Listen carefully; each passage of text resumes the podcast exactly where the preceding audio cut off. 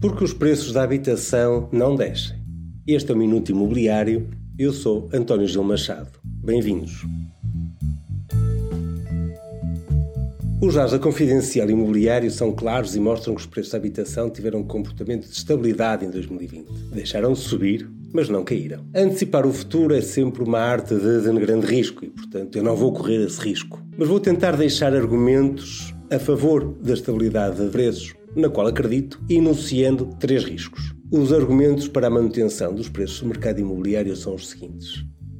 Primeiro, é porque hoje guardar o dinheiro é uma tarefa muito difícil. Os tradicionais depósitos a prazo ou os fundos de investimento de mercado monetário ou de obrigações, que eram o destino de quase 40% das poupanças dos portugueses, que ofereciam resguardo sem risco e compensavam a inflação, são uma alternativa que se esfumou. O retorno destas aplicações é zero ou inclusive oferece risco de perda no caso das obrigações. A alternativa oferece muito maior risco. São obrigações high yield ou de mercado acionista e são riscos que a maior parte das pessoas não compreende e não quer aceitar. O resultado é procurar no imobiliário um ativo seguro. Mesmo que não produza muito rendimento, oferece a expectativa de uma valorização de longo prazo e é uma forma clássica de deixar património às próximas gerações e que está tão culturalmente enraizada. O segundo argumento é que as famílias realmente não pagam um valor por metro quadrado no momento de compra de habitação. Avaliam a prestação bancária. E é a prestação de crédito que avaliam de acordo com os seus uh, rendimentos e capacidade de pagar. E com taxas negativas, as prestações de crédito à habitação encaixam nos orçamentos e há mais aforro disponível para dar uma entrada. E a boa notícia é que as taxas de juros vão continuar baixas ainda por muito tempo. O terceiro argumento está pelo lado da oferta potencial, porque as moratórias de crédito permitem às famílias aos empresários em dificuldade aguentar este momento difícil e não colocar os seus imóveis à venda, não gerando uma pressão de oferta. Essencial é verificar os volumes de transação. E também aqui a realidade parece dar razão aos otimistas. Os dados da Confidencial Imobiliária sugerem uma quebra ligeira de volume de transações que deve oscilar entre uma quebra de 5 a 10%. E mais no, na habitação usada do que na habitação nova. Os dados de volume de crédito à habitação, divulgados pelo Banco de Portugal, sugerem um cenário próximo deste. Inclusive, o mês de setembro teve um volume de contratação de crédito à habitação acima de 2019. Mas, obviamente, não podemos afirmar, de pé juntos, que os preços do imobiliário não vão descer. Apesar de estar do lado dos otimistas, há riscos que passo a enunciar. A história ensina-nos que o valor do imobiliário acompanha a evolução do PIB.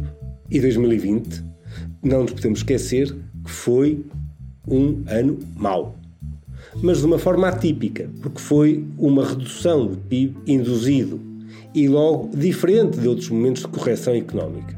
Explicamos então o que são para mim os três riscos. Se a recuperação da economia não for suficientemente forte em 2021 e 2022 para amortecer o impacto do fim das moratórias, podemos sim ter uma situação de stress com o fim das moratórias. Teremos assim de novo os bancos a receber um, um grande volume de imóveis em dação e pressionados pelo regulador para uma venda rápida. E se isto acontecer, sim, os preços vão baixar. O segundo risco é mais uh, localizado nas cidades de maior valorização e no centro das cidades. Foi a equação económica do alojamento local que permitiu valorizar de forma mais expressiva o imobiliário do centro das cidades, nomeadamente de Lisboa e Porto. Com o fim das moratórias e uma recuperação lenta do turismo, os imóveis que estavam financiados para o alojamento local vão entrar em cumprimento sem solução no mercado, porque os montantes financiados vão estar acima da equação económica das famílias portuguesas. Mais oportunidades vão estar no centro de Lisboa e Porto de compra a desconto. Logo, com uma correção de preços de mercado. O terceiro risco é o de quem nos governa colocar gasolina numa fogueira. O fim dos Golden Visa e uma redução de investimento internacional. Um ataque que parece permanente aos proprietários de imóveis, nomeadamente na frente fiscal. Programas de renda acessível que não funcionam e não são solução. O foco muito centrado numa oferta eh, pública de habitação. Há que apelar a um comportamento mais responsável de quem nos governa. No pior limite, estes três fatores juntos poderiam criar uma crise de confiança em que o imobiliário é um ativo seguro e de refúgio para as famílias portuguesas e suas poupanças. E aí sim podemos ver uma crise mais grave, mais profunda, que pode e deve ser evitada. Não sustentar a valorização do mercado imobiliário significa ficarmos todos mais pobres, que é o património de todos, como famílias, como sociedade, que fica mais pobre.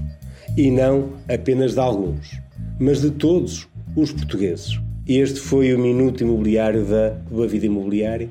Obrigado por nos terem ouvido.